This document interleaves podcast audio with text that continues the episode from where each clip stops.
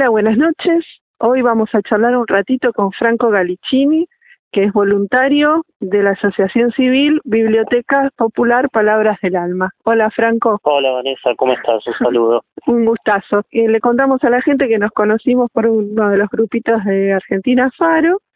Este, y vos estás llevando adelante eh, una tarea dentro de la asociación este, de voluntario a mí me interesó mucho tu tarea. ¿Cuánto hace que estás de voluntario? ¿Cómo te enganchaste en esto de, empezar a ser voluntario? Si ya habías hecho antes. Bueno, te cuento, Vanessa, un poquito la historia. Esta es una biblioteca popular que está radicada en, en el barrio Perusotti, en Pilar, provincia de Buenos Aires. La biblioteca articula con un montón de espacios y tiene mucha comunicación con la comunidad de la zona. De ahí en la biblioteca funcionan talleres de huerta, talleres de taekwondo, fútbol, funciona una sede del Plan Fines para la gente que quiera terminar sus estudios. Al mismo tiempo funciona un espacio de formación inicial, el jardín, palabritas. Y dentro de lo que es ese macro proyecto de la biblioteca Palabras del Alma, también hay un espacio eh, muy importante que constituye una partecita considerable del corazón de la biblioteca que se trata de acompañar relacionarse y caminar junto a las comunidades guaraníes del municipio de San Pedro y Monte Carlo, la provincia de Misiones. Yo me inserto en este en este proyecto de vida, hará sí, más o menos tres años, hace tres años que vengo viajando bastante, seguido allá a Misiones, y ingreso a partir de un amigo, un gran amigo mío, pero bueno, en el camino me fui haciendo un montón de, de amistades, conocí un montón de, gente valiosa y me enamoré del proyecto, me enamoré de las comunidades guaraníes, de las colonias agrarias del Misiones, de la selva. Bueno, nada, ha resignificado un poco mi vida y la forma en que cual me vinculo con, con, con las personas. Este, es, a ese es el punto, mira, a donde quería llegar. ¿Cómo empieza a cambiar tu vida una vez que vos te abrís a toda una nueva experiencia? en Faro, viste, eh, lo que estamos haciendo es justamente reconectarnos desde lo esencial con todas las personas del país. Y nos vamos dando cuenta que es, es solamente una ilusión esto de estar separados, viste, que tenemos una conexión que es es impresionante. Dentro de esa ilusión uno se hace, viste, como el coco de esa separación tan grande, viste. A mí Faro me súper achicó el país, viste, no, no, es tan lejos, no es tan lejos. No, no. Este, y contame vos, ¿en qué momento te diste cuenta que esto te estaba transformando como ser, te estaba puliendo? Y mira, Vane, yo el primer clic lo tuve ya en el, en el primer viaje. Eh, que bueno, obviamente fui armado con un montón de, de, prejuicios, con un montón de temores de la selva, del contacto con otra gente que me era ajeno, eh, a, un, a un pibe normal, digamos, de, de, ciudad. urbanizado, pero el estar allá ya desde el primer día, de vincularte con, con otras realidades, y como decís vos, digamos, somos todos diferentes, pero en el fondo somos todos iguales, y yo pienso que tarde o temprano las buenas intenciones, las buenas personas, las buenas energías se terminan vinculando. Y los caminos sí o sí se terminan cruzando. Y bueno, estando allá, que es otro ritmo de vida, eh, en el contacto con las comunidades guaraníes, créeme que aprendes un montón. Un montón del cuidado a la naturaleza. Eh, los guaraníes son naturaleza, tienen una relación muy, muy estrecha con el medio ambiente. Lo bien que nos haría, digamos, abrirnos, las cosas de los pueblos originarios, tal cual, en el ser, digamos, de tomarse las cosas con mucha calma y aceptar que, bueno, la vida también plantea problemas y también está llena de dificultades, pero que también está la idealía de poder enfrentarlas y asumirlas y no resignarse, viste, a veces acá los porteños, los bonaerenses nos quejamos mucho, ¿no? Eh, y ellos también tienen cosas para cuales quejarse pero también tienen muchas cosas que los hacen fuertes y los hacen asumir esas dificultades con muchísima hidalguía. Eh, el clic lo tuve, la verdad, como volviendo a la pregunta inicial, desde el comienzo. La verdad es que yo no había caminado junto a pueblos originarios ni nada. Y bueno, estar allá, la verdad, es otro ritmo de vida, otra concepción de mundo. Y fue fue un clic instantáneo, te diría, La verdad que desde el minuto cero. Y ahí este enlazaste con ellos.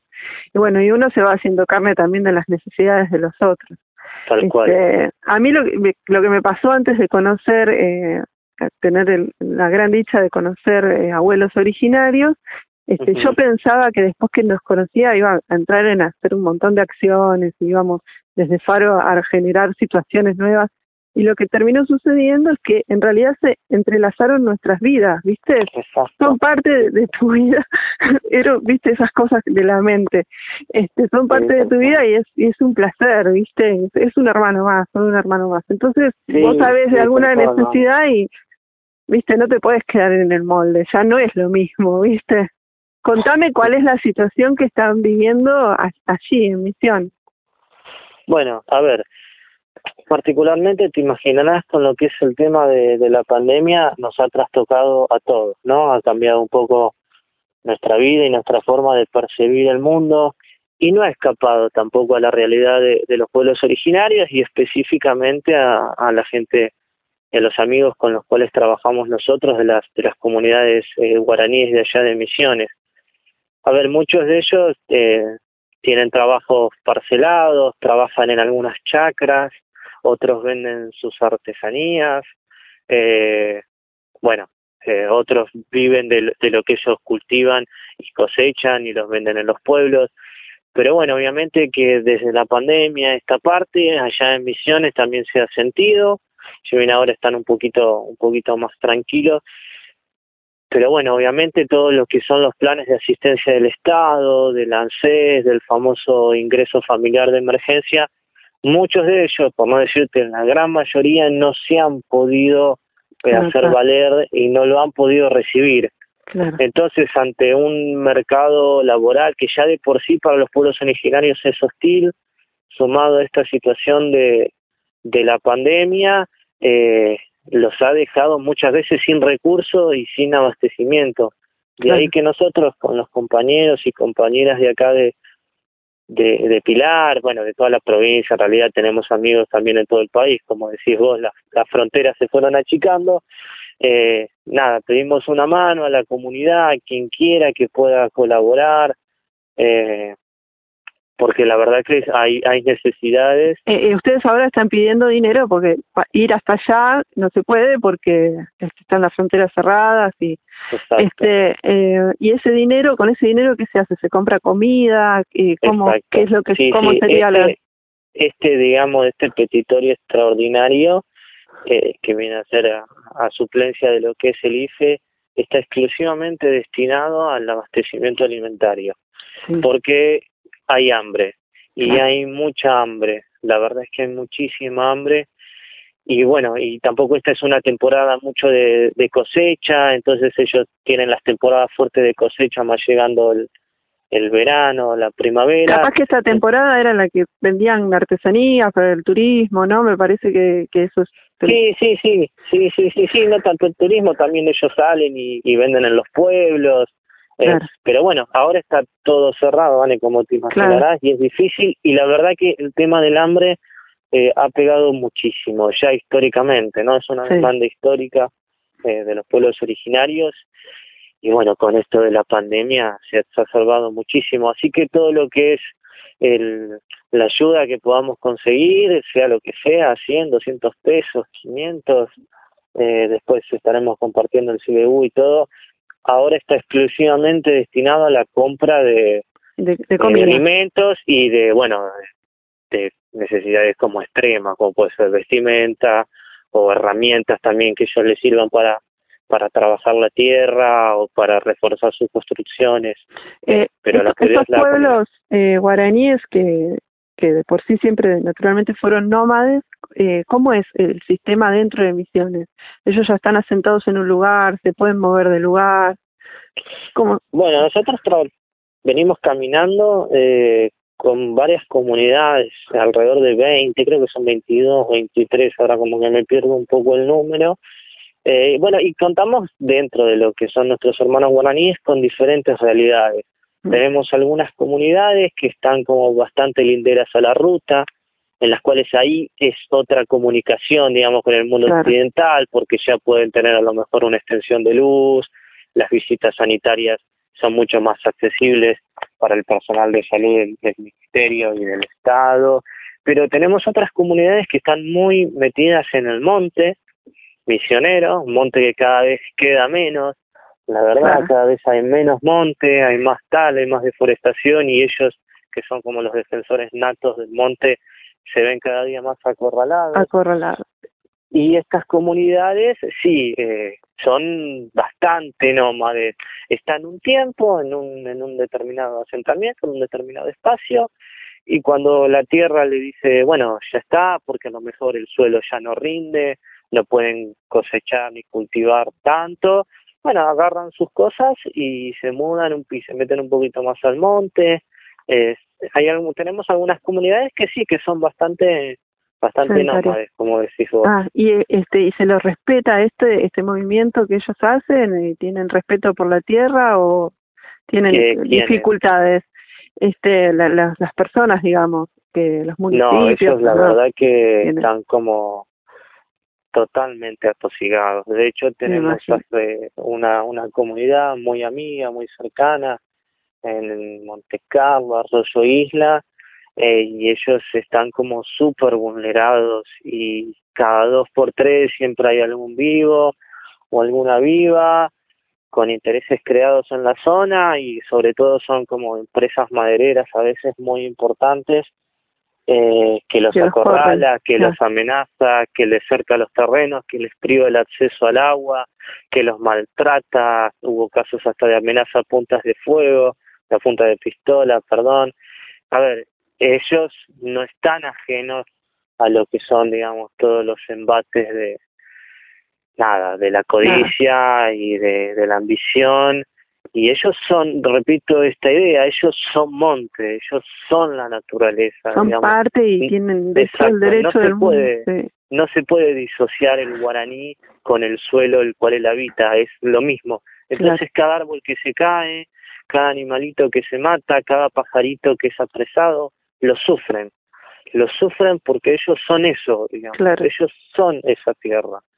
Y bueno, están la verdad que con muchísima, muchísima necesidad en eso de asistencia y de que alguien se preocupe y diga, bueno, la verdad que ahora que están como muy en moda los movimientos ecológicos y todo, bueno, no hay nadie, considero yo, que, que proteja el medio ambiente como son los pueblos originarios, la verdad. Claro, este, mira, para mí no queda otra que la reconexión entre todos, las familias comunes como la mía, ¿entendés? Que los vemos como algo muy lejano, el tema de los pueblos originarios. No, todavía hay un montón de comunidades, este, eh, como chingones en, en Córdoba. Hay gente que no tiene noción de que todavía las comunidades existen, están. Tenemos que hacernos eco de eso porque es volver a la, a la fuente este, y protegerlos, ¿viste? Y perdón, mil perdones por, por eh, no, no actuar cuando, cuando hace falta, ¿viste? Exacto. Eh, así que bueno, me alegra mucho, Franco, que te hayas vuelto la voz de ellos. Necesitamos muchas acciones que se repliquen por miles, las acciones como la tuya. Este, sabes que en, Argentina, Faro, este, tenés un, un lugar donde podamos hablar y este, hacernos eco de esto, porque bueno, estamos todos en la misma, ¿viste? Y, Exacto. Y solamente si nos conectamos, si nos damos la mano, nos vamos a poder levantar entre todos. Tal cual. Así que... Te agradezco muchísimo, Vanessa, el, el espacio. Eh, como, como decís vos, estamos todos conectados, la gente buena tarde o temprano se termina, se termina vinculando, se termina relacionando y los cambios también son así, son colectivos y, se construyen en el exacto. Y se construyen en el, en el caminar y en articular y en comunicarse y, obviamente siempre va a haber algunas eh, voces disidentes pero en el fondo todos queremos como apostar a lo mismo a que la vida sea un poquito más amena que sea un poquito más justa y que seamos un poquito más responsables y solidarios unos del otro.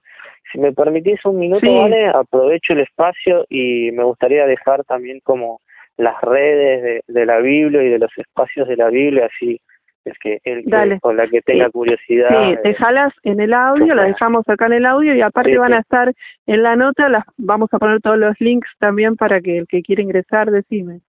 Dale, Vane. Eh, bueno, primero dejo la, la, página web de la biblioteca, que es sí. www.palabrasdelalma.org.ar. Y después dejo las redes sociales del Instagram, es el Instagram de la Biblia, es Biblia Palabras del Alma.